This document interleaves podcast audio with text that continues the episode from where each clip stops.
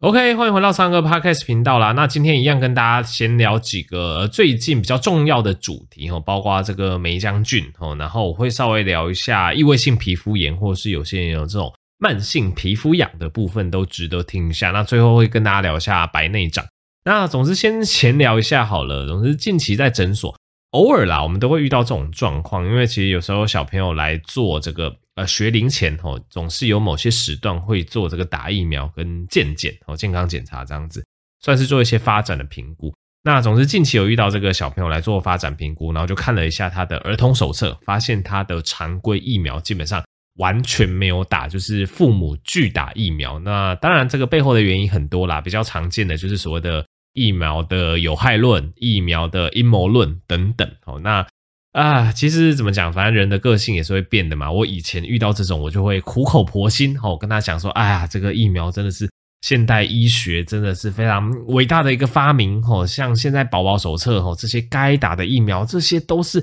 非常久的历史，安全性基本上都没毋庸置疑哦，真的不用担心，而且它真的可以防范很多就是传染病之类的。以前我可能都会苦口婆心的解释啦，啊，现在就。有有点懒，现在就哦不打疫苗哦，好吧，现在现在大概都是这样子，就就已经懒得像以前那种非常迫切、非常热衷的解释。另外一部分也可能是我有在做 YouTube 频道的关系啦，吼，因为我该讲的、我想讲的，我很多都会呈现在我的 Podcast，好像现在大家听的这些真心话哦，或者是 YouTube 上面哦，大概我都会讲，然后有时候这些东西我都花费时间这个讲完、科普完，然后还是然后。就就变成说，这个因为门诊时间有限嘛，现在门诊人一直都很多啊，现在一整人看四五个、四五十个、四五个太少，一一整看四五十个以上都是常态啊，所以你也不可能一个人花太多时间，那苦口婆心说啊，不要当疫苗阴论阴谋论啊，这个都经过科学验证啊，其实你就懒得讲这些东西，对啊，有时候啊看到这种也会觉得，呃，怎么讲？有时候也会觉得小孩有一点没有办法选择吧，也不是说小孩很可怜，因为。这种东西小孩没有办法自己选择，是他的父母帮他选择的啊！为什么会有这样子有点替小孩难过的想法？主要是因为以前在医院，你在医院，你就会遇到那种很罕见的。我举例来讲，就是得到了什么麻疹，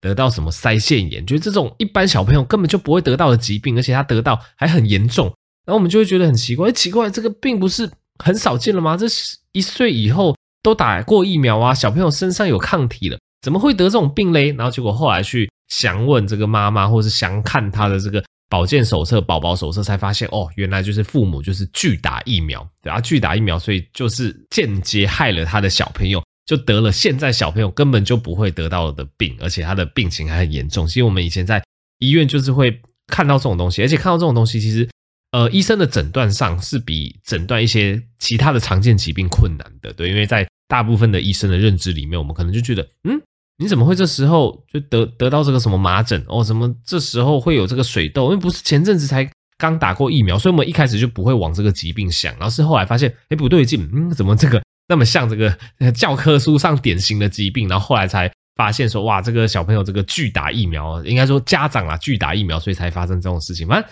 以前医院都看很多啦，现在其实也懒得解释，所以我只是想说，也提出我自己的。一些想法，其实当然打不打疫苗还是个人自由的选择，因为我们是一个民主的社会。但是如果你不打，其实呃有一些风险，或者是有一些东西你必须要知道哦。例如说小朋友的常规疫苗不打，除了你会面临到其他小朋友可能就比较不会得到这些疾病，你可能有机会会得到之外，其实我个人觉得更麻烦的。哦，是之后不管是入学也好，因为入学这个班上的导师或者这个保健师都会检查嘛。那可能每一次入学，不管是幼稚园入学、国小入学、国中入学、高中入学，你可能都要缴交那个疫苗卡。你每一次都会被问说，哦，为什么没有打疫苗？你可能都要重新解释。那如果你觉得这样对你来讲没什么问题哦，那我觉得也无妨，因为这是你个人自由的选择。但是有两个状况，我觉得会比较严重，会比较影响这个孩童未来的发展。一个是大学的时候，或者是大学以后，他如果要出国交换，我相信有些人有这个出国交换的经验。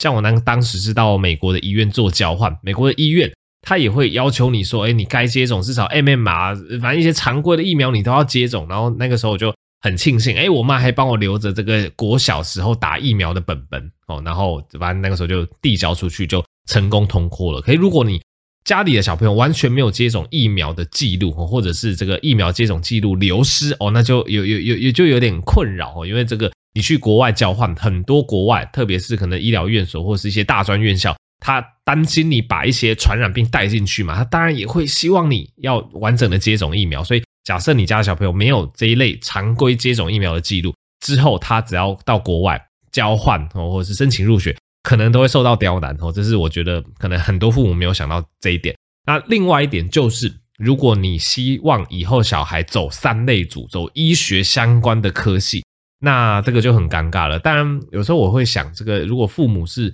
疫苗阴谋论者，应该是不会让小朋友读医吧？对，因为我觉得这两件事情有点矛盾。对，因为。你疫苗的一个研发的一个科学认证，其实就是跟着我们现在医疗，就跟着至少是现代医学的一个实证医学的研究方向去走的。然后你既然不相信现代医学的成果，然后你又要小朋友读医学系或是读护理系，读相关三类组的科系，我就会觉得呃有点矛盾了。但没关系，可能有些家长他还是希望我小朋友未来可以成为医生哦，成为这个护理师，成为这个职能治疗师等等。那你要成为这些职业，你就必须要去医院见实习。那进到医院，不要忘了吼，医院也会需要你出示这些施打疫苗的记录。如果没有出示，或是你没有施打，哎，可能这方面会出现一些问题吼。那我再次强调，其实医院出示你这些记录，并不是主要要保护你，而是要保护病患。对，因为我举例来讲好了，为什么大部分医护人员都会自主选择我们要打流感，我们要打 COVID-19 的疫苗？呃，应该说一部分原因是保护我们自己没有错，但是更大的原因是要保护病患。对，因为你。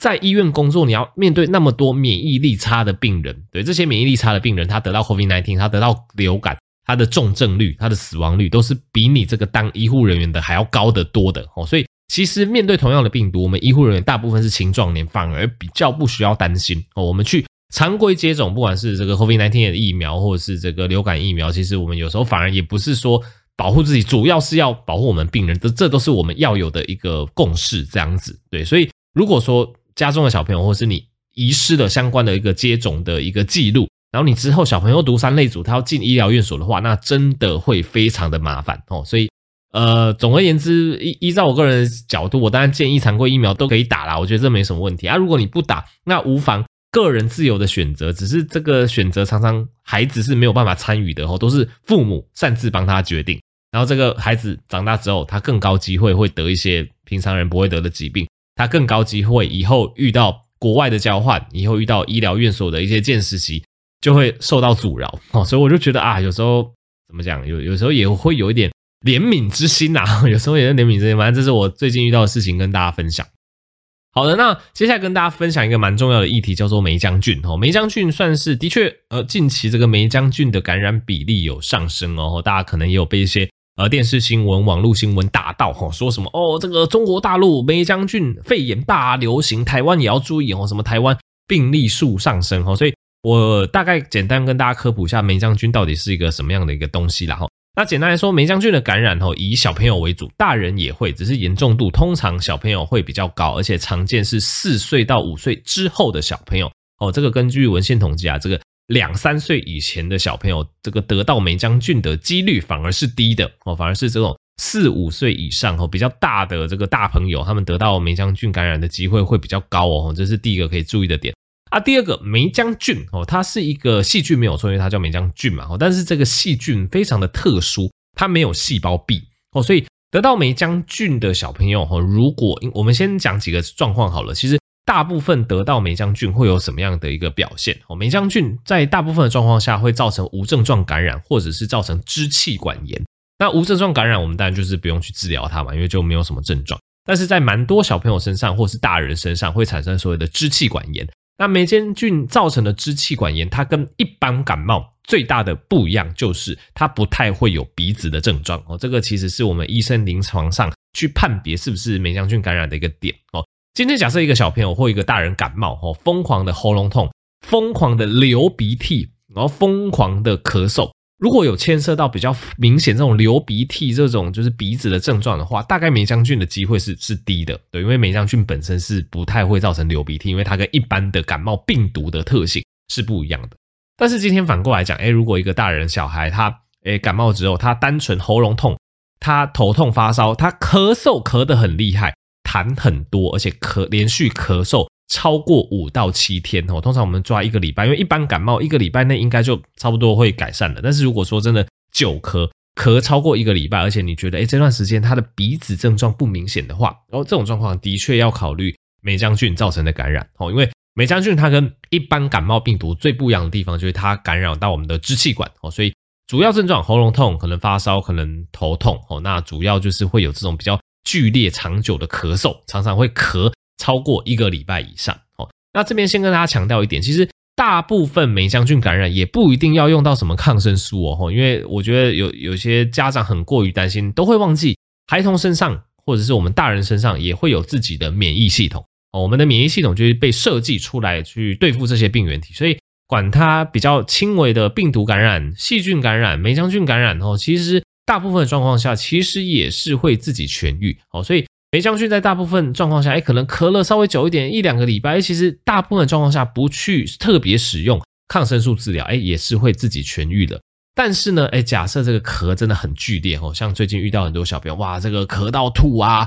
哦，那症状非常像霉浆菌啊，哦，或者是听肺部的声音。这个霉浆菌它不止引起这个支气管炎，它甚至引发肺炎了哦。那在这种诶症状已经很明显，或是有一定严重度的状况下，诶医生可能就会使用针对梅浆菌的抗生素了。好，那针对梅浆菌的抗生素哦，这其实也是一个呃很大的知识点，可以跟大家分享。因为我们刚刚讲梅浆菌这个细菌，它非常的特殊，它不具有细胞壁。那很多我们目前针对这个常规细菌的抗生素，其实都是去针对细胞壁的合成去做阻挠。意思就是说，一般常规常见的抗生素对于霉浆菌是没有用的哦。针对霉浆菌，我们需要用到特殊的抗生素。那第一线哦，就是呃最常使用针对霉浆菌的抗生素叫做红霉素哦，这个大家可以去查一下。然后它的这个学名叫做 Azithromycin 哦，Azithromycin 这是红霉素，这是。最常用在治疗这个霉浆菌的抗生素，那它的使用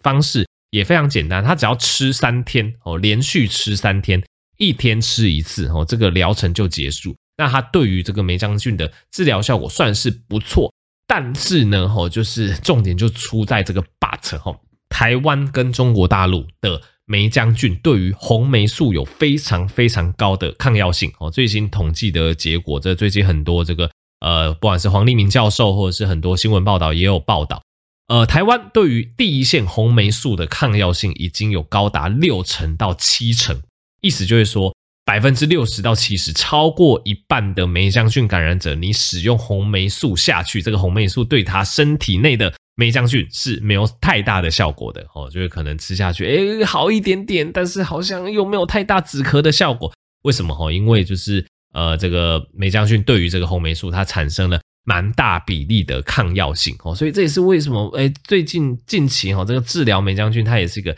相对困难的点哦，因为即使你判断是梅香菌了，你下了红霉素了哦，这个效果也不一定好，因为它可能有抗药性，所以这时候如果我们需要换抗生素的话，我们就会需要换到二线的抗生素，通常是四环霉素类的。对四环霉素类的，它对于目前的台湾的梅香菌的抗药性哦，就相对来的低，它的有效性就会非常的有效这样子。那有些人就会问说，哎，超人哥，那你这样讲很矛盾啊？哎，既然第一线抗生素，哎，这个红霉素都六七成以上没有效了，为什么不要把第二线，就刚刚讲的这个四环霉素比较有效的，当成第一线来使用呢？OK，这也就是个好问题，因为其实四环霉素并不建议非常常规的使用在儿童身上哦，因为我们刚刚讲了。霉浆菌感染以儿童为主，然后四环霉素虽然说有效归有效，但是四环霉素如果说你长期大量暴露下，比较容易会去影响一些牙齿啊、骨骼的一些发展，所以儿童不是说不能用，而是这个医疗的文献是建议说这有需要用才用。所以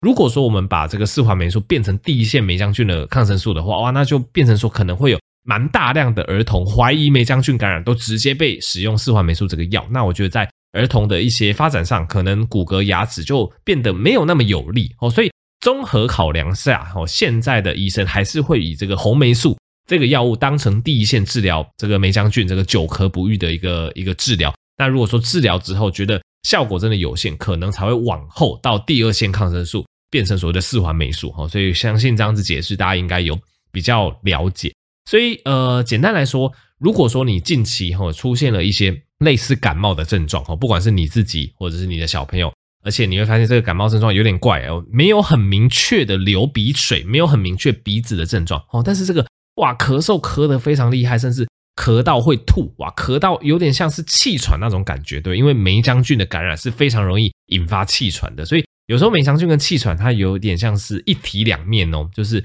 霉浆菌的感染，它可能一开始是这个支支气管炎为表现，后来它会。诱发孩童类似气喘的状况，会咳得非常厉害，会夜咳，可能咳的时候会有咻咻的声音哦，那甚至咳嗽，哇，这个长期咳嗽咳一两周以上，这种状况呢，你都要怀疑是不是所谓的霉浆菌的感染去诱发气喘哦，赶快带去给医生检查。那当我们刚刚讲这个医生如果判断这个状况比较厉害的话，可能就会给予霉浆菌相关的抗生素。那如果判断说，哎，这个霉浆菌真的有去。诱发气喘的话，也会给予一些气喘相关的治疗药物，包括气管的扩张剂哦，包括类固醇哦。其实这对于霉浆菌去诱发剧烈的咳嗽，其实不管气管扩张剂或是类固醇，其实都可以达到不错的这个止咳的功效哦。那当然，类固醇这一类药物，其实它在比较严重的气喘发作，或是比较厉害的咳嗽，它的角色其实这个角色的定位还蛮大的。那当然用到三到五天，如果说这个咳嗽状况大幅改善，这个医生就会尽早停药啦。所以其实大家也不太需要说类固醇长期使用的那些副作用，因为其实在这一类比较厉害的咳嗽，类固醇都只是短期使用而已。所以以上就是针对霉浆菌的科普给大家参考啦。那我还是拉回来原点，拉回来原点就是说，我们人体是有免疫力的，所以。大部分的霉浆菌感染，就算你不用药，其实也会自己痊愈哦。所以我想大家真的不用太担心，除非真的久咳超过一两周哦，真的都一直咳得很厉害，那带去给医生检查一下。如果医生判断需要给到霉浆菌或者是气喘相关的用药，就会开给你哦，然后再固定的回种追踪即可。所以以上就是针对霉浆菌的科普给大家参考。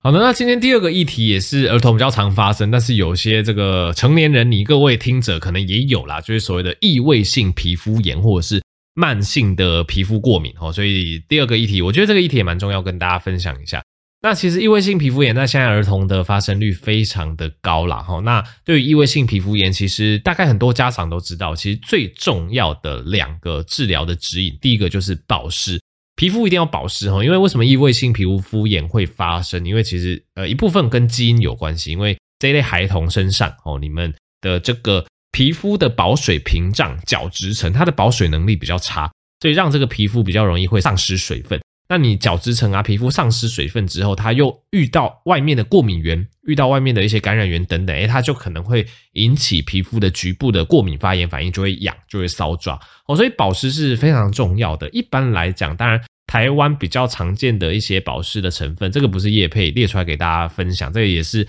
美国的文献上有写到的。例如说凡士林哦，凡士林我们就是常常推荐给一些比较严重异位性皮肤炎的小朋友，因为凡士林其实各大便利商店、康士美什么都买得到，它其实就是一个。呃，有点透明黄色的油性物质，有非常好的保湿效果，所以凡士林它其实就是一个非常常见可以拿来保湿的成分。那如果你不喜欢凡士林那么油的成分的话，挑一些稍微水性一点点，例如说呃坊间非常常见的品牌，例如说舒特肤，例如说士乐肤哈，舒特肤跟士乐肤，这我相信各位爸爸妈妈一定都听过，这个都是这个在皮肤的保湿上非常常见，而且实证上也是非常有效的这个保湿乳液给大家参考。那基本上第一个一定保湿要做好。那保湿这个文献上哦，通常建议一天至少做两次。那如果说真的做两次有点困难的话，至少至少洗完澡哦，一定要这个完整的这个身上的皮肤都做一个保湿的动作。那通常会建议说，这个洗完澡，然后因为小朋友的皮肤可能会比较敏感嘛，可能划到就会痒之类的，所以。洗完澡之后，可以先用这个毛巾先把水分压干哦，尽量如果说皮肤比较敏感，尽量不要用毛巾去擦拭去磨哦，因为像我自己也有一些过皮肤过敏，我相信有些人也有皮肤过敏，你看这个有布啊去磨皮肤的时候，有时候就会引发这个啊这个又又开始发炎，又开始痒起来，所以可以用毛巾先把皮肤压干哦，那接下来再厚厚的上一层保湿哦，那至少洗完澡上一次保湿，那文献上是建议说至少这个早晚各上一次。去让皮肤比较保水，保水的状况下，其实这个异位性皮肤炎发炎的状况就会缓下来，而且同时保湿也会有不错的止痒效果哦。所以这个是日常保养的部分。那当然，如果异位性皮肤炎发起来，就要涂到所谓的抗发炎止痒的药膏了。那以抗发炎止痒的药膏来讲，最广泛使用的当然还是以这个局部擦拭的类固醇药膏为主。那局部擦拭的类固醇药膏，这个大家要有一个概念，就是它有所谓的强弱的分级。一般来讲，这个最强的类固醇药膏，比较常见的学名是克拉巴特索，克拉贝特索应该是这样念吧？从来没有念过这个学名，有点难念，就是 C 开 C L O 开头，克拉贝特索，或者是贝塔梅塔松哦，贝塔美松，这两个药物都是在临床上使用局部擦拭的类固醇，算是比较强的。那比较强的这一类类固醇，它就比较适合短期使用，然后使用在那种哇，真的发红发痒。哦，已经甚至已经整个苔藓化，整个变厚哦，这种状况下可以短期使用这种比较高效力的类固醇，它的止痒跟抗发炎的效果会蛮好的。那它的缺点就是因为它是比较高强度的，所以如果你长期使用在脸部或者是皮肤皱褶处的地方，它会比较容易会发生所谓的皮肤萎缩变薄的状况啦。发生比例不高，但是的确有这个状况。所以，如果是这个比较需要长期控制的人，就会建议擦这个中效或者是比较低效的类固醇为主。比较中效力的类固醇，像是氟氯替卡松哦、马美特松哦、triamcinolone 好，那这个大家不用记啊，这个大家听过就好，因为这个医生其实会帮你判断。如果是需要比较长期去稳定、长期去控制的，使用中效类固醇就没有问题。那这类类固醇的使用方式，其实你可以考虑在小朋友比较好发异位性皮肤炎的部位呢。每周使用两次哦，这个文献建议，其实每周使用两次的中效力类固醇，其实就可以非常有效的去预防复发了哦。所以对于只是这个异位性皮肤炎的控制，你不要让它那么容易哑起来。其实你不需要每天擦药哦，你利用这些中效力的类固醇，你每周擦两次就可以非常有效的预防复发。所以这可以给各位爸爸妈妈们做参考，这样子。那如果是要擦脸哦，这一类比较脆弱的地方，一般来讲就建议使用这个最低效的类固醇，例如说 hydrocortisone 啊，或者是使用一些非类固醇的药膏，例如说一些局部的钙调磷酸镁抑制剂哦。它的优点就是说它不是类固醇，所以它就比较不会有一些长期使用的一些副作用。那缺点就是大部分是需要自费，所以比较贵啦。哦，所以如果是一些脸上的部位，通常医生就会开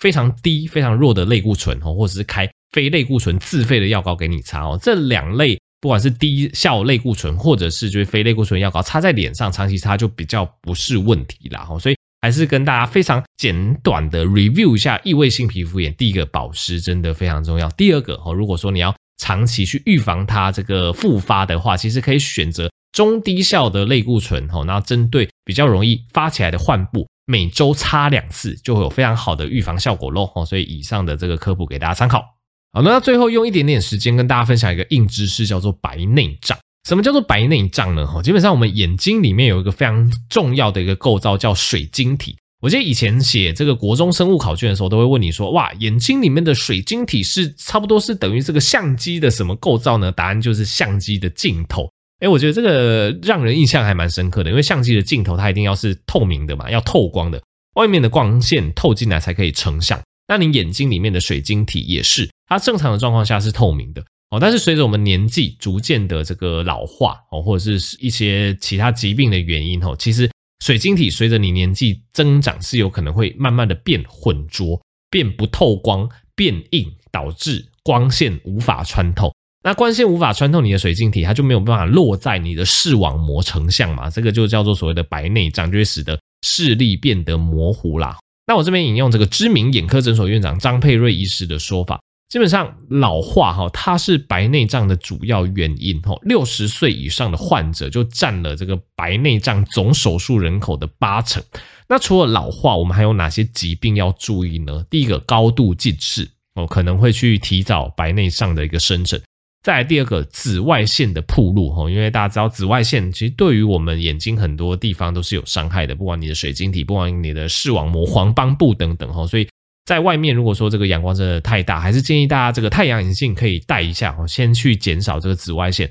对于你水晶体的伤害哦。在第三个，糖尿病等等的慢性疾病哦，因为糖尿病对于全身的血管、对于你的视网膜、对于你的水晶体也会有影响哦，所以。呃，以上提到的，包括高度近视啊、紫外线的暴露啊、糖尿病等等的慢性疾病，都可能会去加快你这个白内障产生的一个速度。然后有些人他长期去口服啊，使用一些类固醇其实也可能会造成白内障提早报道，这个大家都要注意。那白内障比较麻烦的是啊，就是一旦白内障生成，它是一个不可逆的，我觉得你的水晶体就是变混浊、变坏掉了。其实目前没有什么药物或药水说什么点眼睛怎样怎样，哇，你白内障就可以复原，其实没有这个状况。所以目前现代医学对于白内障的治疗，哦，其实都还是要靠开刀去把这个白内障，去把这个混浊的水晶体拿掉，然后再置入新的人工水晶体，哦，这样子你整体的视野才会变清晰。那当然，人工水晶体，这我之前也有呃跟这个，我记得是大学眼科的两个医师做一个访谈哦，反正相当精彩，大家可以去我 YouTube 去看那一部影片。那其实在，呃移除水晶体的这个步骤哦，其实现在科技也是越来越进步，因为我们常会跟大家分享说，哇，现在很多不同的术式嘛，哈，都可以去增加患者的这个预后。那像比较传统白内障，如果我们要去移除混浊的水晶体，我们是用这个在眼睛的周遭用一个小切口，然后用这个超音波乳化术的形式，哈，把这个混浊的水晶体乳化震碎，哦，然后再清除，然后再放入人工水晶体。然后现在也有比较新的技术，叫做所谓的飞秒雷射辅助的白内障手术。所谓的飞秒雷射，这个飞秒它是一个时间的单位啦，意思就是说这个雷射作用的时间很短，哦，因此比较不会伤害到正常的细胞，然后。针对这一类的手术呢，哦，就可以利用这个飞秒雷射的辅助，哦，去做这个角膜的切口制作啊，哦，去做这个水晶体的前囊袋的一个撕除啊，哦，去做这个水晶体的分割或散光的调整，都可以运用这个飞秒镭射先行做处理。那它的优点就是因为我们眼球是一个十分精密脆弱的构造，那使用这一类飞秒镭射去做这个辅助的白内障手术，它可以减少。超音波的使用能量哦，那就可以保留比较多的角膜内皮细胞啊，也可以降低术后这个水肿的情形，患者的恢复也比较快哦。所以这一类飞秒雷射的辅助白内障手术，它就适合那些水晶体过熟过硬的患者，或者是角膜内皮细胞比较少哦，或者是高散光等等的患者哦，就可以使用这一类比较新式的手术啦。那总之，针对白内障的患者，目前现代医学还是要利用这一类手术去把旧的混浊的水晶体移除，然后再放入新的透明的水晶体，吼，就可以比较呃完整的吼，让你的视力就是等于是恢复视力，可能没有办法百分之百恢复年轻的视力，但是至少啊那个透光度拉高了，吼，那整体视野就会变得清晰，吼，所以这也是为什么常常讲哇，这个一皮二眼三耳鼻或者是什么三附件，不管，反正这个眼科总是我们医学生选科的。前两名之一哈，因为这个啊，这眼科不管是什么白内障啊、近视雷射啊、各种眼睛手术，随着人口老化，哇，大家对于这个眼科的需求都越来越多啊。所以以上就是简单的科普给大家参考。好，那喜欢这类医学 Podcast 频道我，就欢迎分享这一集，以及分享这个频道给更多人知道，让大家可以在随时无痛哦都可以吸收医学知识，也可以去支持药师健生活保健食品输入折扣码，不露 pick 有九折优惠，也可以支持我的频道。我们就下集再见喽，大家拜拜。